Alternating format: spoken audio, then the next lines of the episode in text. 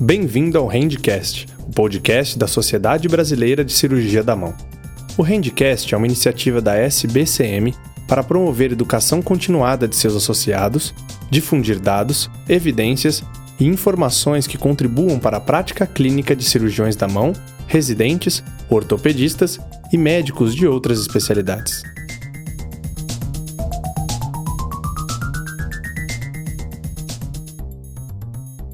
Olá, prazer tê-los conosco em mais um Handcast, a plataforma de podcasts da Sociedade Brasileira de Cirurgia da Mão.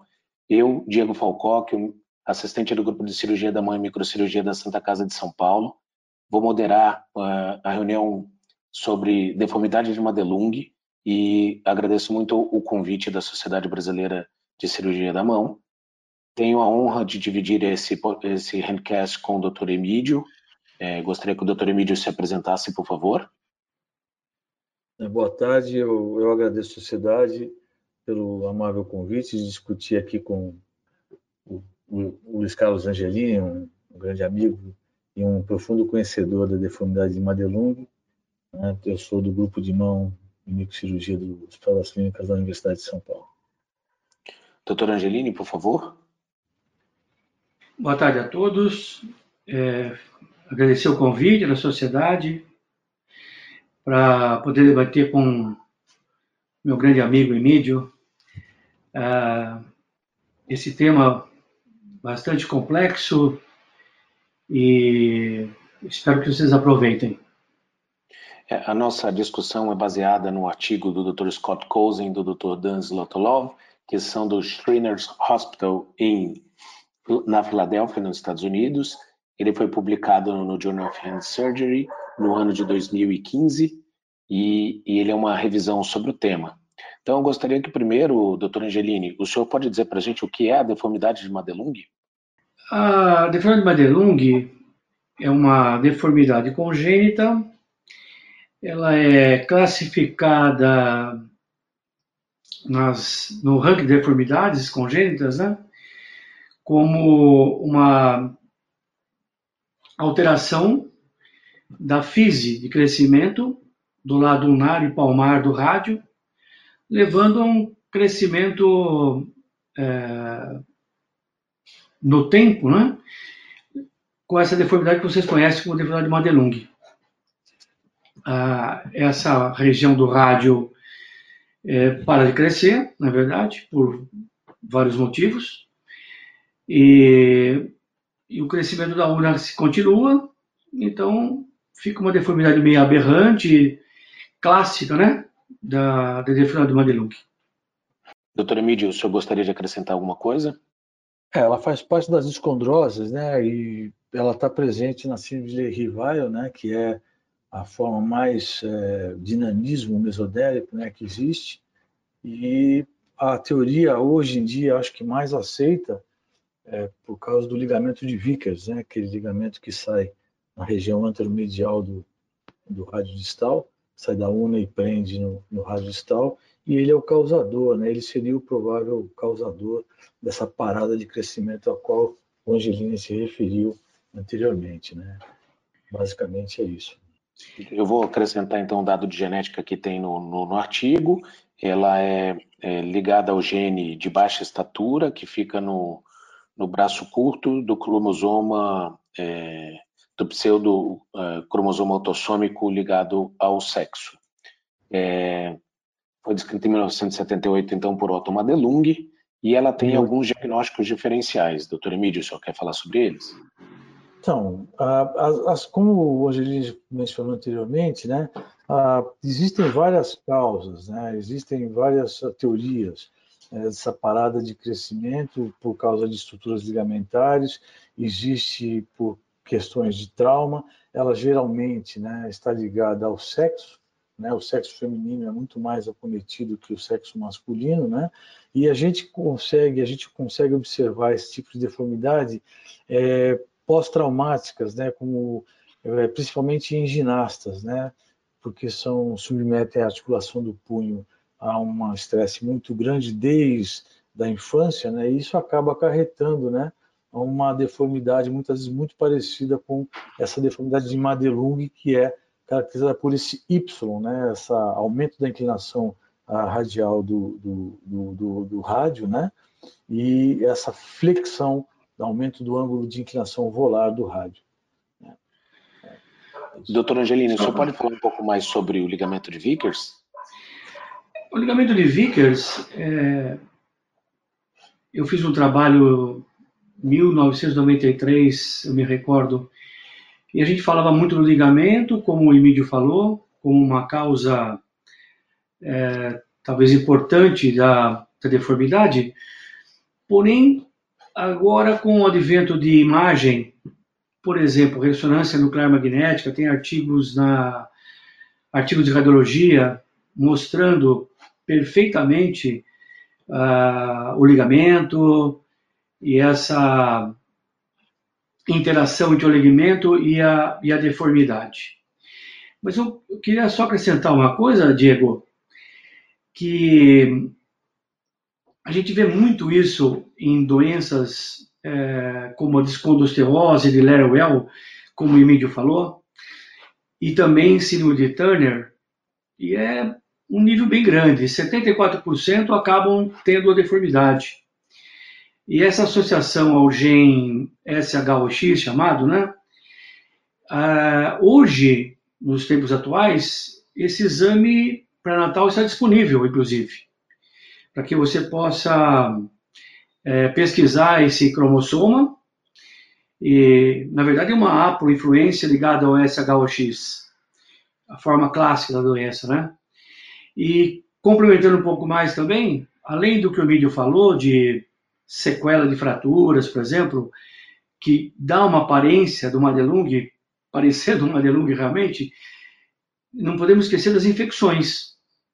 É, eu, no passado muito recente, no passado não muito recente, tive um caso de tuberculose exatamente comprometendo essa área e o paciente apresentando a deformidade muito semelhante ao, ao Madelung.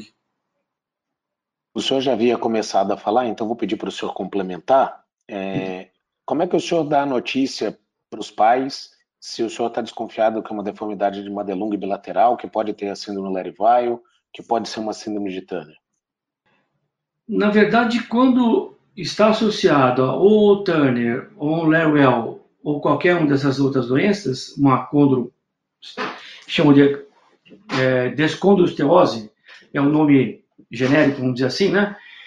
É, a aparência da, da, da criança, com o decorrer do tempo, a gente acaba é, entendendo um pouco a relação. Agora, ela só vai aparecer realmente lá para os 9, 10, 11, 12 anos, que aí você consegue ter a aparência de uma delung bastante é, estética, vamos dizer assim, né? E a conversa com os pais é bastante, bastante óbvia. A maioria desses pacientes não sente dor, acabam evoluindo muito bem e você acaba não tendo que fazer nada. Eu acho que é uma discussão muito particular quando há uma deformidade aberrante, a discussão com a família do que nós podemos fazer. É, é, o tratamento cirúrgico é muito variado e isso fica uma decisão para que a gente converse com os pais e tome uma conduta. É, minha maior preocupação é quando a gente dá o diagnóstico para os pais, que de vez em quando demoram a perceber, da própria síndrome de Turner ou da síndrome de Lerivaio. Então, essa é a minha, minha preocupação. Né? E no artigo, o Dr. Scott Cousin, inclusive, cita que a gente deve desencorajar que os pais procurem a internet para fazer a associação da, da deformidade Madelung com essas doenças. É, doutor Emílio, o, o doutor Angelini e o senhor já falaram um pouco sobre a evolução clínica. Eu gostaria que o senhor descrevesse a radiografia. Então, a radiografia, é, ela se caracteriza basicamente por aquela imagem mais translucente na região anteromedial do rádio, que é justamente a impressão que o ligamento de Vickers né, ele faz ali naquele local e é onde existe a, a, a, a epifisiodese, né? da placa de crescimento, né? Então forma aquele sulco e como o restante do, do da, placa de crescimento ela continua a evoluir normalmente, o, existe um aumento daquele ângulo de inclinação. Então no, no perfil no, no antero-posterior, você vê aquela deformidade em Y característica, né? que você vê o, o semilunar afundado entre o rádio e a una, né? E no perfil você vê nitidamente o carpo, né? É, é, teoricamente, ele acompanha a curvatura volar do rádio e como ele sai, é, a una continua crescendo na sua na sua progressão normal, ele subluxa anterior, né? Vamos dizer assim, porque a moléstia é no rádio a UNA ela continua o caminho dela normal. Então, no perfil você vê aquela curvatura, aquele ângulo de inclinação polar do rádio extremamente aumentado, e no VAP você vê aquele, aquela deformidade característica em Y. Né? Basicamente é esse o, o, o, coisa. Pegando o gancho da conversa com os familiares da, do paciente, na realidade, quando a a deformidade de Madelung ela faz parte de alguma síndrome como de Rivail ou uh, do síndrome de Tanner, uh, os familiares já percebem, já vêm com uma queixa que a criança tem baixa estatura ou ela é diferente, tem o pescoço mais largo que as outras e que o braço é torto. Né? Então, eles já vêm com uma, uma informação, com uma preocupação, quer dizer, é, quando faz parte de uma síndrome, eu até acho mais uh, fácil de explicar. Né? Uh, quando não tem nenhuma síndrome, como é a deformidade de Madelung, né, estrita pura, causada muito provavelmente pelo ligamento de Vickers ou, né, ou por algum tipo de trauma, exatamente dando aquela aparência, eu acho que é mais difícil explicar isso né? que, que é essa situação para o familiar. Né? Então, eu acho que é, é, é, uma questão de, de você colocar as coisas né, é, dessa maneira. Né? Essa, eu, é, eu acho que essa é a mais importante. O senhor solicita algum exame complementar? Não. Sonografia, não. ressonância magnética, não. tomo? Não, não. Eu acho que a, o raio-x, a radiografia dos dois, dos dois antebraços, frente e perfil, é mais do que suficiente. Eu não acho que precise fazer nenhum outro exame, a não ser que seja por fins acadêmicos. Mas a, a deformidade é tão característica que não deixa nenhum tipo de dúvida. Então vamos lá, doutora Angelini. O senhor quer acrescentar alguma coisa sobre a parte radiográfica? Então, Diego, é... na verdade a gente tem que classificar o punho numa deformidade Madelung típica, idiopática típica, em três momentos, como foi descrito por Dannenberg, um autor que foi o primeiro a mostrar as deformidades quanto ao punho, esse punho triangular, quanto ao rádio e uh, o local da fusão da porção unária volar da epífise e a una com a sua subluxação que esses três componentes, alteração do rádio, da una e do punho, dá, caracteriza a deformidade é, de Madelung. E, na verdade, é, existem métodos que tentaram é, classificar a deformidade, como é, traçar ângulos, para mim saber quanto de inclinação palmar tem a, o, o rádio, é, quanto tem de subluxação da una, mas a meu ver isso é bem difícil. Quando eu fiz o meu minha tese de mestrado sobre o assunto, Agora, eu na tentativa de tentar é, solucionar esse problema, tentando classificar pelo raio-x o, o tamanho da deformidade, né? Mas eu acabei abandonando. Achei bastante difícil, porque é bastante variado as deformidades. E, e, isso é um fato interessante, né, doutora Angelini, porque a tese de mestrado no senhor foi no início da década de 90, nós estamos quase 30 anos depois, e nesse artigo de revisão de 2015 não tem nenhuma tentativa de classificação, né, a gente observa.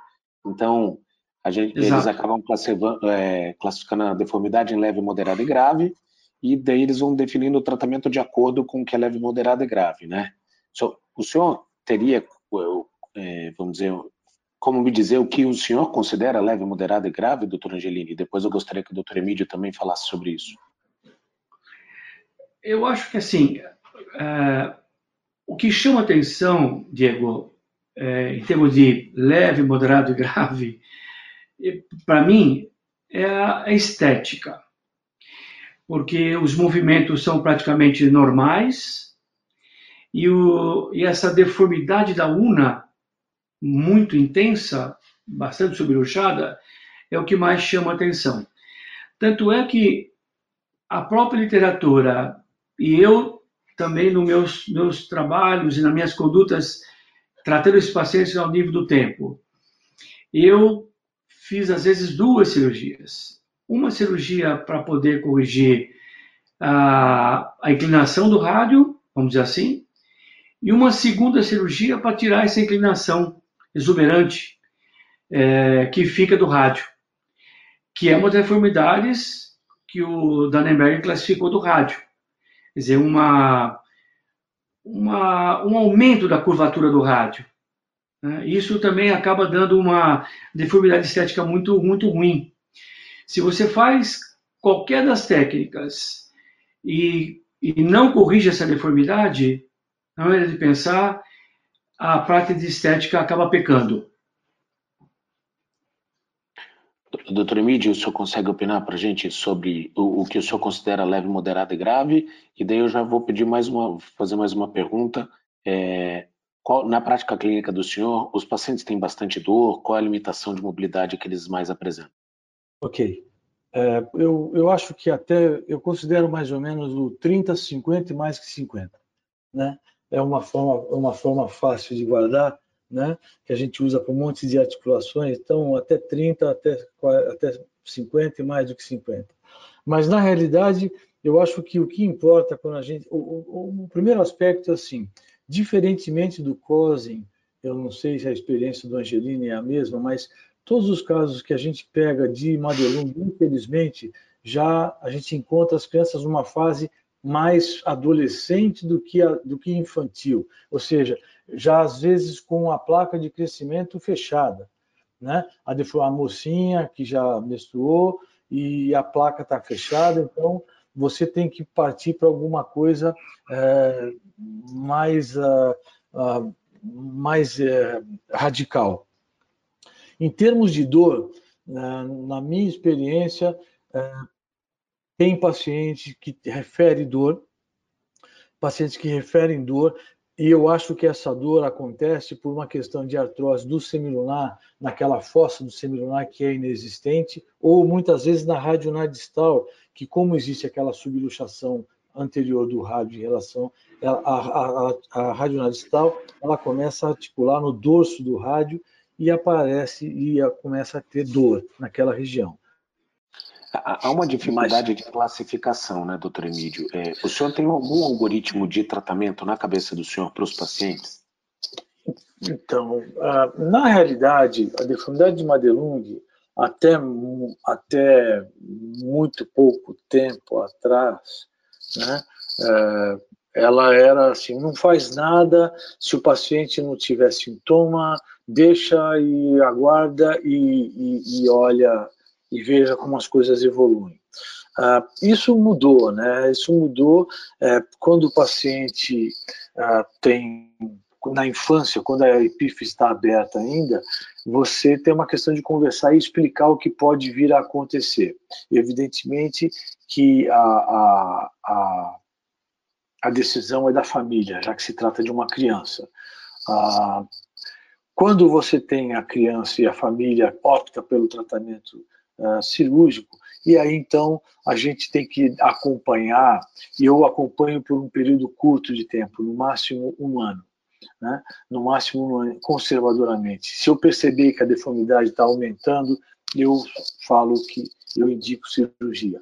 A, a indicação de cirurgia, muitos autores falam que ela, é, quando você não tem sintomas de dor, ela é uma indicação relativa, como questões estéticas, o problema é que a grande maioria dos pacientes são do sexo feminino, né? E aquele braço torto, feio, né, deformado, é uma coisa que realmente incomoda as moças, né? Então, eu acho que essa indicação relativa, no final das contas, ela passa a ser uma indicação não tão relativa assim, não é verdade? Se tiver dor, se tiver dor, então a indicação é absoluta, se tiver. Qual é a experiência do senhor de perda de mobilidade, doutor Angelini? Então, eu, eu acho assim, eu acho que o tratamento depende de uma, uma série de coisas.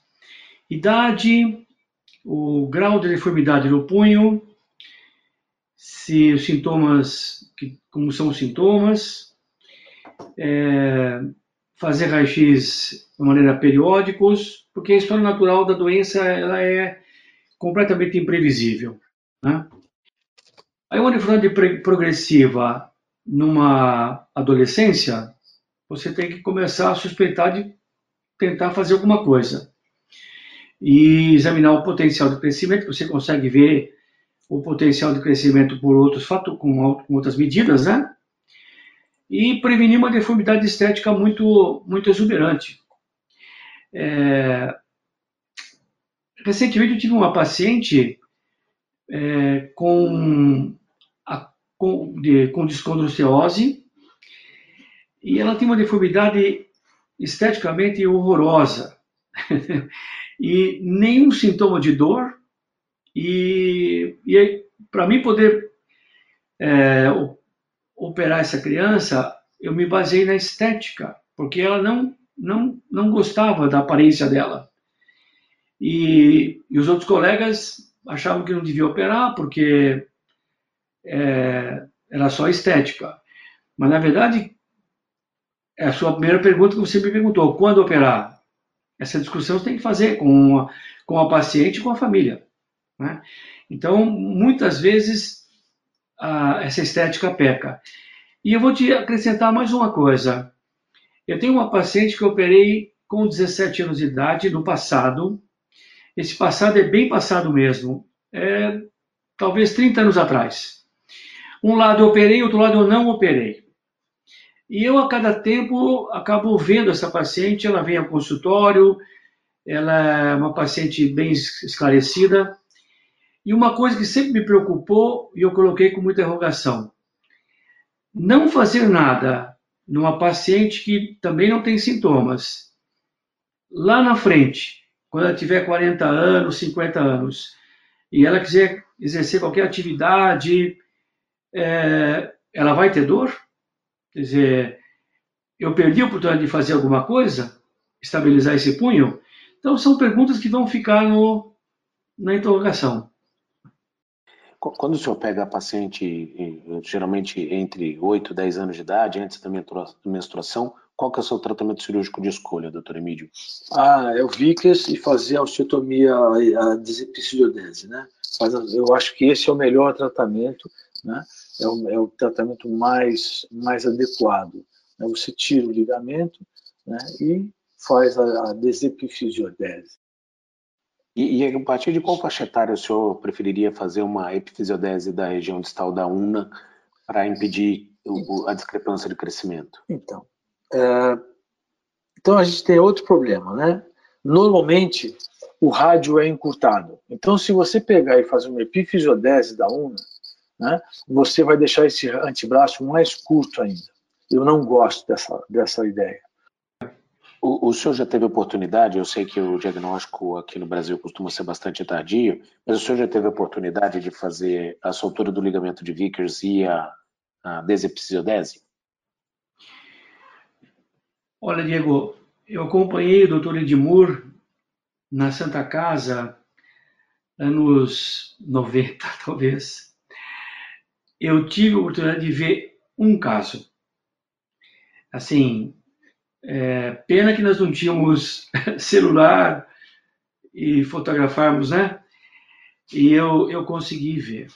Recentemente, eu fui acompanhar um pouco o pessoal do Laboratório Fleury e ver de que maneira a gente podia, é, nos casos, através de é, ressonância nuclear magnética, temos um pouco mais a ideia do ligamento. Porque no passado, parece que o ligamento era o culpado de tudo, né? E nós não tínhamos, eu acho que não temos também, né? A porcentagem de todos os Madelung serem feitos um exame é, complementar e sabemos se tem ou não tem o ligamento. E pelo artigo, ele considera que para ser deformidade de Madelung tem que ter o ligamento de Vickers. Se não tem o ligamento de Vickers, que ele considera que é um espessamento do ligamento radiosemilunar curto, que se insere mais proximamente na metáfise do que na borda do rádio, então ele considera, pelo artigo, né, que não seja deformidade de Madelung. E eu acho bastante interessante que ele descreve, né, então a gente sempre viu aquele é, sombreado na região é, proximal ionar do, do, do rádio, é, é, na radiografia de frente, e esse sombreado, então, é o, o início dessa parte mais radiotransparente, seria a origem do ligamento de Vickers. Outro a, assunto, é, coisa interessante é que ele mostra na, no artigo, é que quando a gente não tem, então, uma luxação da articulação radionar distal, é, acontece uma luxação da articulação radionar proximal. Eu, particularmente, nunca vi um caso assim. O senhor já, já viu algum caso que luxou só proximal e distal continuou reduzido? Não. É, inclusive, de praxe, a gente faz a radiografia, porque os, os que me precederam é, me falavam essa história. e eu sempre, então, tive uh, o cuidado, né, de fazer a radiografia de todo o antebraço, frente perfil, e estudar muito bem as duas articulações. Doutor Emílio. Eu já vi, eu peguei, eu vi um adulto, era um homem, inclusive, não era, não era sexo feminino, era um, era um, era um sexo, um rapaz, sexo masculino, e ele tinha exatamente essa deformidade. A radionar distal era congruente e o rádio proximal era encurtado. Né? é, tinha curvatura e era exatamente dessa forma aí, né? e a gente, eu expliquei para ele e ele preferiu não fazer nada e continuou com a deformidade e eu não sei o que aconteceu com esse paciente. É, perfeito. E, doutora Angelini, de rotina, o senhor solicita ressonância magnética, ultrassonografia, é, tomografia computadorizada ou o senhor usa apenas radiografias para definir qual tratamento o senhor vai fazer? Não. Hoje, com essa facilidade de nós termos a ressonância, né, em qualquer serviço, eu acho que não dispensa, não. Eu pediria tranquilamente a, a ressonância e talvez também a tomografia, porque hoje nós sabemos e temos trabalhos e com essa coisa da, do 3D, né? Impressora 3D e tal, já tem trabalhos mostrando isso. Eu posso perfeitamente, por meio de uma tomografia, de uma reconstrução, eu poder é, entender um pouco melhor de que maneira eu faria uma osteotomia e uma correção da deformidade em, em casos em que a física ainda não está é, fechada. E, para quem está nos ouvindo entender, como é que o senhor faz a desepisiodese? O senhor falou já que para Madelung não, não tem uma experiência vasta, mas para outras deformidades, como por exemplo para a tuberculose que o senhor citou, ah, provavelmente o senhor faz a desepisiodese de forma parecida. Sim, eu acho que é uma a via de preferência via palmar, né? E como foi descrito por Link Skilled, né, você vai, vai aportar gordura naquela região, né? Você vai fazer uma, uma retirada, se tiver o ligamento, vamos dizer assim, né? É, abrir o pronador quadrado, é, abordar a região do ligamento, retirá-lo e naquela região toda você vai usar gordura. Nós, nós não tínhamos, na época, é, a ideia de que a gordura hoje tem esse potencial de regeneração, com células diferentes, enfim. É, hoje a gente não tem mais essa, essa, essa, essa noção. Mas, na verdade, Diego, se dizer para mim, ah, eu fiz, eu fiz uma vez só numa paciente e que, infelizmente, ela se mudou para a Argentina e eu acabei não, não acompanhando essa paciente, como ela, ela evoluiu era uma deformidade, mas foi muito difícil, viu, para mim poder a, localizar a deformidade, tirar tudo isso, a, aportar essa, essa gordura nesse local e, e fazer um acompanhamento. Acompanhei durante um ano, depois eu nunca mais vi. Então, minha experiência não é das, não é das mais das melhores, não. Doutor Emílio, a sua opinião sobre esse assunto? Então, na realidade, você tem que pegar e cruentar ali. Eu, eu, eu faço, eu muito eu, eu identifico a placa. Eu identifico a placa e eu pego e entro com um cisel bem delicado ali e vou em direção ao local onde existe a epifisiodese. E vou ali e abro ali. Ah, não me preocupo em cruentar isso em demasia, porque eu acho que eu estimulo, na realidade, formação de osso nesse local. Então eu faço isso e faço a rotação. E faço a rotação, coloco, faço a correção que eu acho que é necessária, e se ficar uma coisa muito grotesca, eu coloco um pouquinho de gordura no local. Mas eu não me preocupo muito em encuretar aquela região, porque eu acho que fazendo isso eu estimulo mais ainda a formação, a recidiva da, da epifisiodese. Né? Então eu simplesmente solto, prendo com fio de Kirchner ali, não uso placa. Eu acho que uma criança de 8, 10 anos não tem indicação de fazer nada osteossíntese, placa, nada disso. Né? Então é, é, eu faço com fixação com fio de Kirchner e eu, eu, eu me contento com isso. E, doutora Angelini, o senhor tem, eh, gostaria de com, com, comentar sobre a osteotomia cupuliforme? O senhor prefere, eh, acha mais que ela faz mais sentido ter a convexidade eh, no fragmento distal ou no fragmento proximal? É, é da preferência do senhor? Olha, eu, um, 2004, eu tive com um camarada chamado Carter, que é quem acho que fez mais esse tipo de cirurgia na literatura. É, e eu vi casos muito bons. É uma deformidade, é uma osteotomia balanceada, né? Que ele consegue é, fazer uma osteotomia, acertar mais ou menos a inclinação da radionardistal.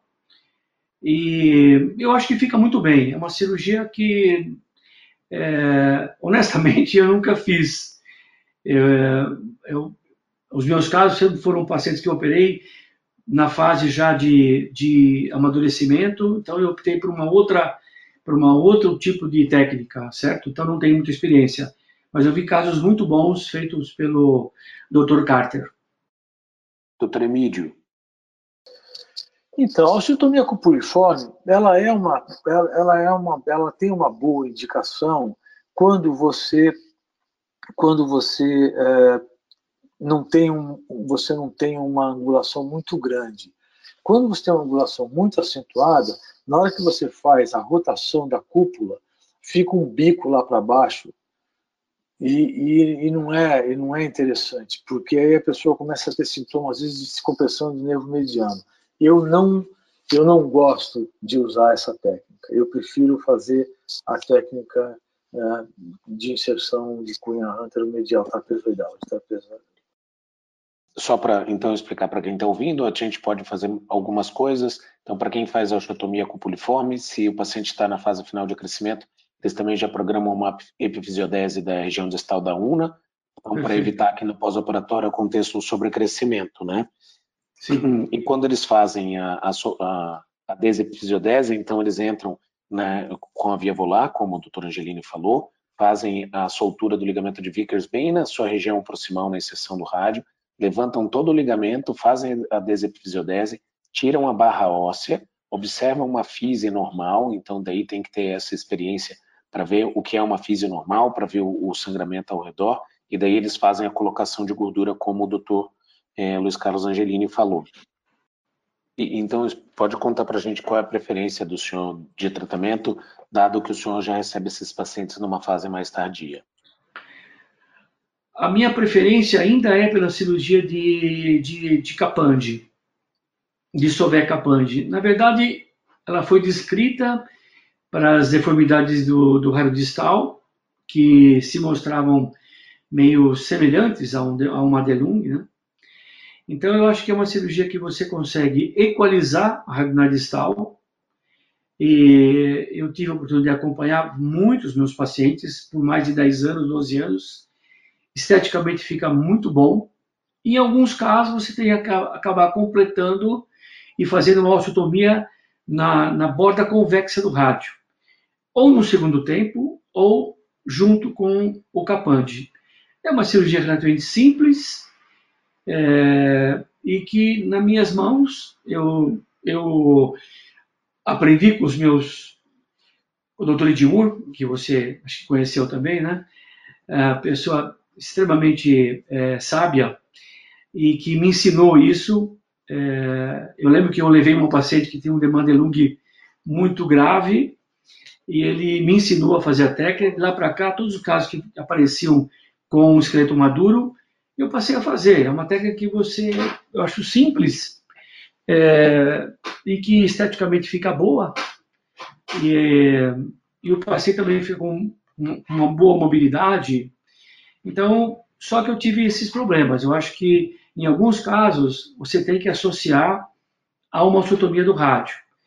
Aí você faz as duas coisas, equaliza, tira aquela, aquele triângulo né, é, do, do, do, carpo. É, você tem que entender muito bem também que a onda está muito longa.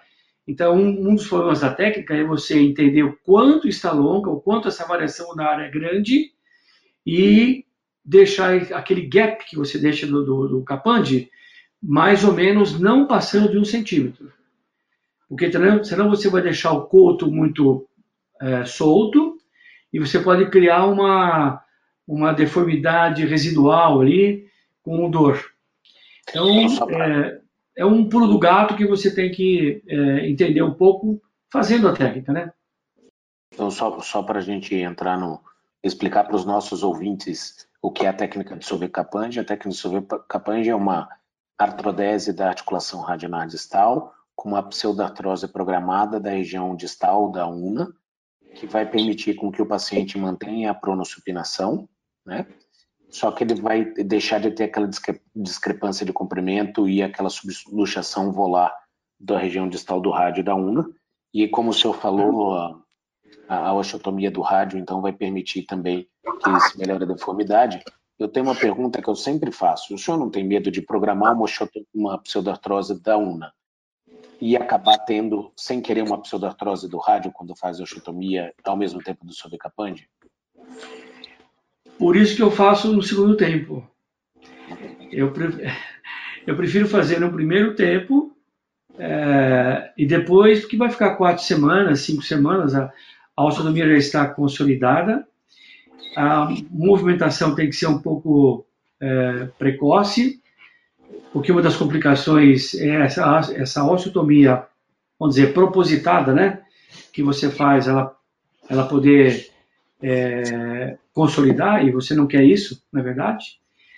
E discute com a paciente se ficou bem, e ou se ela prefere que você melhore um pouco mais a estética aí sim você faz a osteotomia do rádio. É, a sua colocação foi perfeita. Eu também, quando fiz a primeira, fiquei sempre pensando nisso.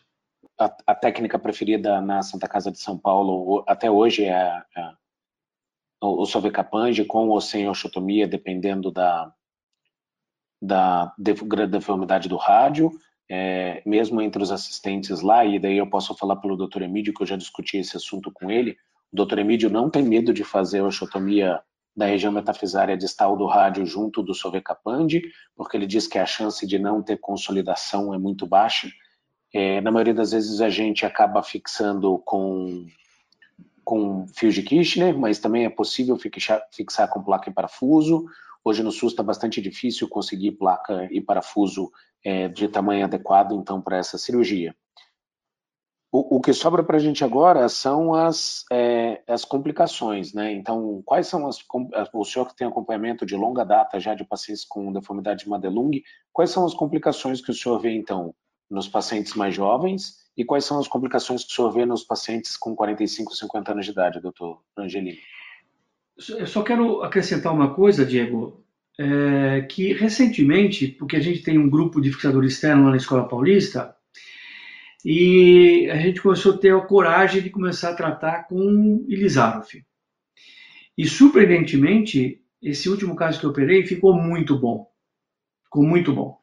Então, não esquecer que a gente pode fazer a correção também com o aparelho, nas mãos de gente experiente que possa operar com que, que tem o, o, manejo do fixador externo, né?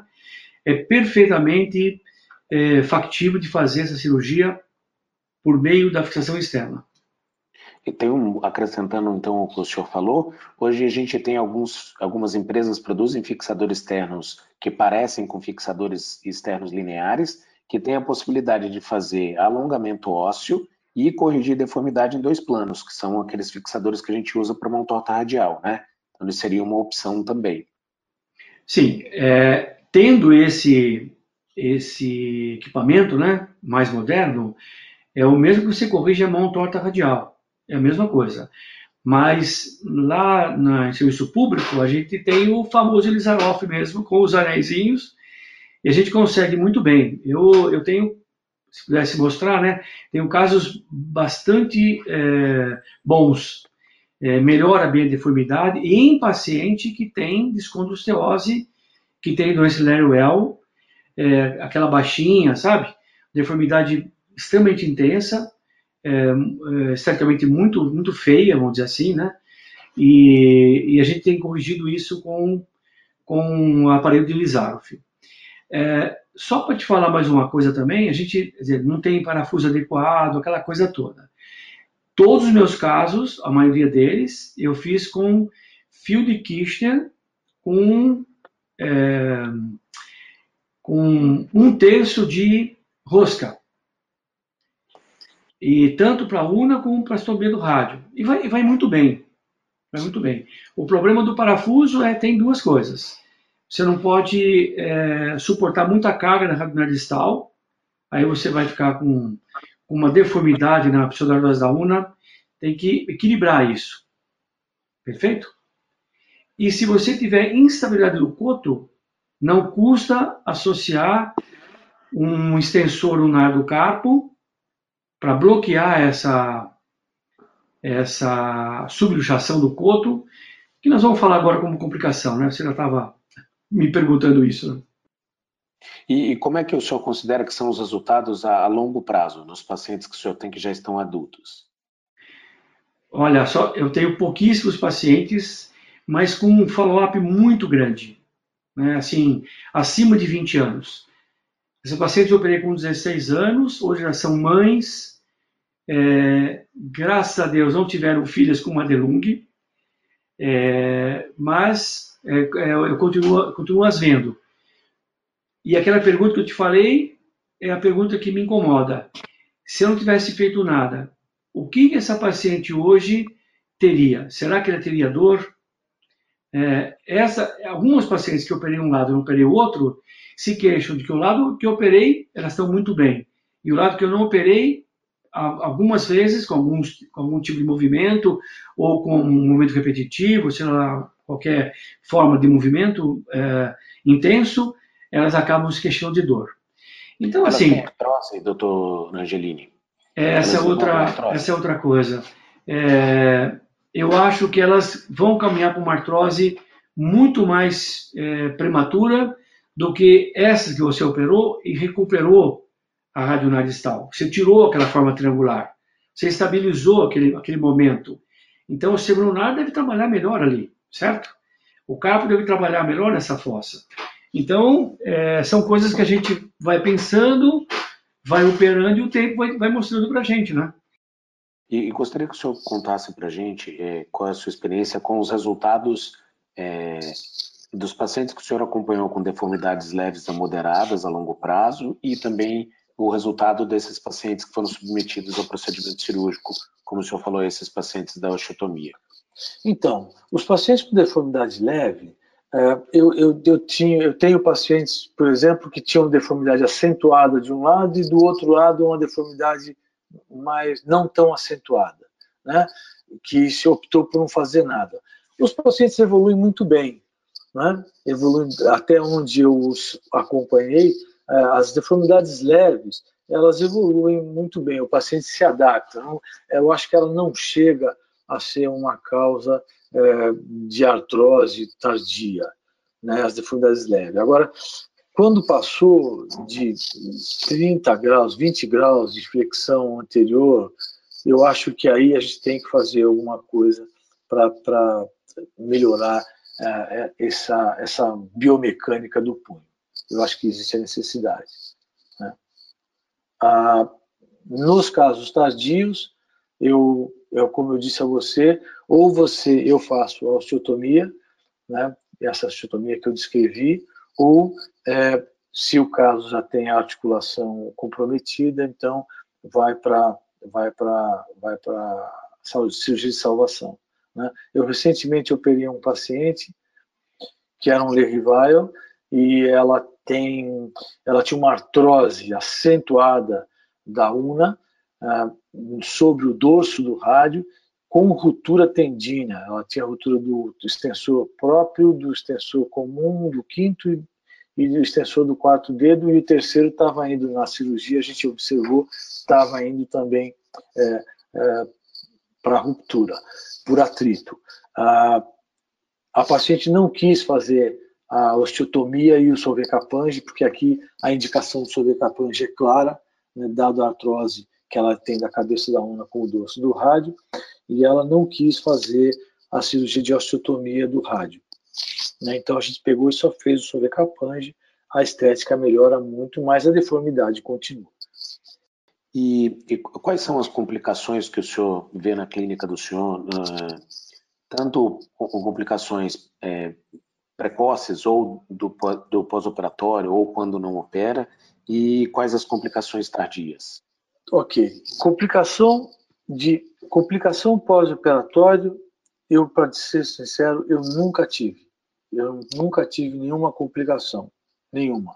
Eu sempre consegui resultados bastante é, encorajadores. Nunca tive ah, nenhum tipo de complicação que eu me lembre, não, não tive mesmo. Ah, de complicações tardias, eu já vi ruptura de tendão extensor, já vi. Eu já vi artrose do semilunar com aquela borda que ele fica batendo no dorso, naquele sulco que se forma. Então, eu tenho três ou quatro casos de artrodese radiocárpica por artrose do, do, do semilunar com o rádio. Né? São essas complicações que eu uh, já vi, que eu tenho experiência. O senhor quer fazer as considerações finais do senhor? Agradeço muito o senhor em nome da, da Comissão de Educação Continuada da Sociedade Brasileira de Cirurgia da Mão. Obrigado, foi um prazer dividir esse handcast com o senhor. É, faça suas considerações. Ah, obrigado pela, pelo convite, eh, Diego, e a Sociedade Cirurgia da Mão, que eu tenho extremo carinho, né? Eu já fui presidente da sociedade, fui iniciador de vários, de vários programas iguais a esse. Então é enorme prazer é, em falar alguma coisa sobre a deformidade. E fica aí é, um recado para todos os associados e quem tiver essas deformidades, né, que nos mandem, né? O caso, a gente estuda, troca uma, troca uma ideia que é, é bem, bem, bem gostoso fazer esse tipo de, de informação ainda mais uma deformidade complicada como, como a deformidade de Madelung. Obrigado, viu? Muito obrigado, nós que agradecemos. Foi um, um prazer dividir esse handcast com o Dr. Emílio, então, pedir para ele fazer as considerações finais e agradecer em nome da, da Comissão de Educação Continuada da Sociedade Brasileira de Cirurgia da Mão. Não, quem agradece o convite sou eu, é sempre importante a gente participar, a gente dar, passar a nossa experiência para os mais novos, né?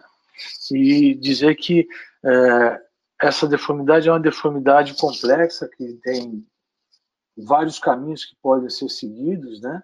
E eu acho que vai depender da experiência de cada um. É, a experiência de cada um nesse assunto, né? Não é uma experiência de muito grande, assim, eu digo em termos de valores absolutos. Né? Nós temos aí é, o, o, Angelini, que defendeu essa tese, depois tem o Fernando Baldi, também, que fez uma tese sobre Madelung, temos o Ivan, né, na Santa Casa, o Ivan Chacur, que defendeu também a tese é, de Madelung fazendo osteotomia e a, a, a, o Sovecapange, né? E são pessoas que têm uma experiência e que têm sempre uma opinião para dar e alguma coisa interessante para dizer. Né? Então, eu acho que os, para os novos né, é sempre uma, uma satisfação muito grande para nós podermos passar um pouquinho dessa nossa experiência, dessa nossa vivência no assunto.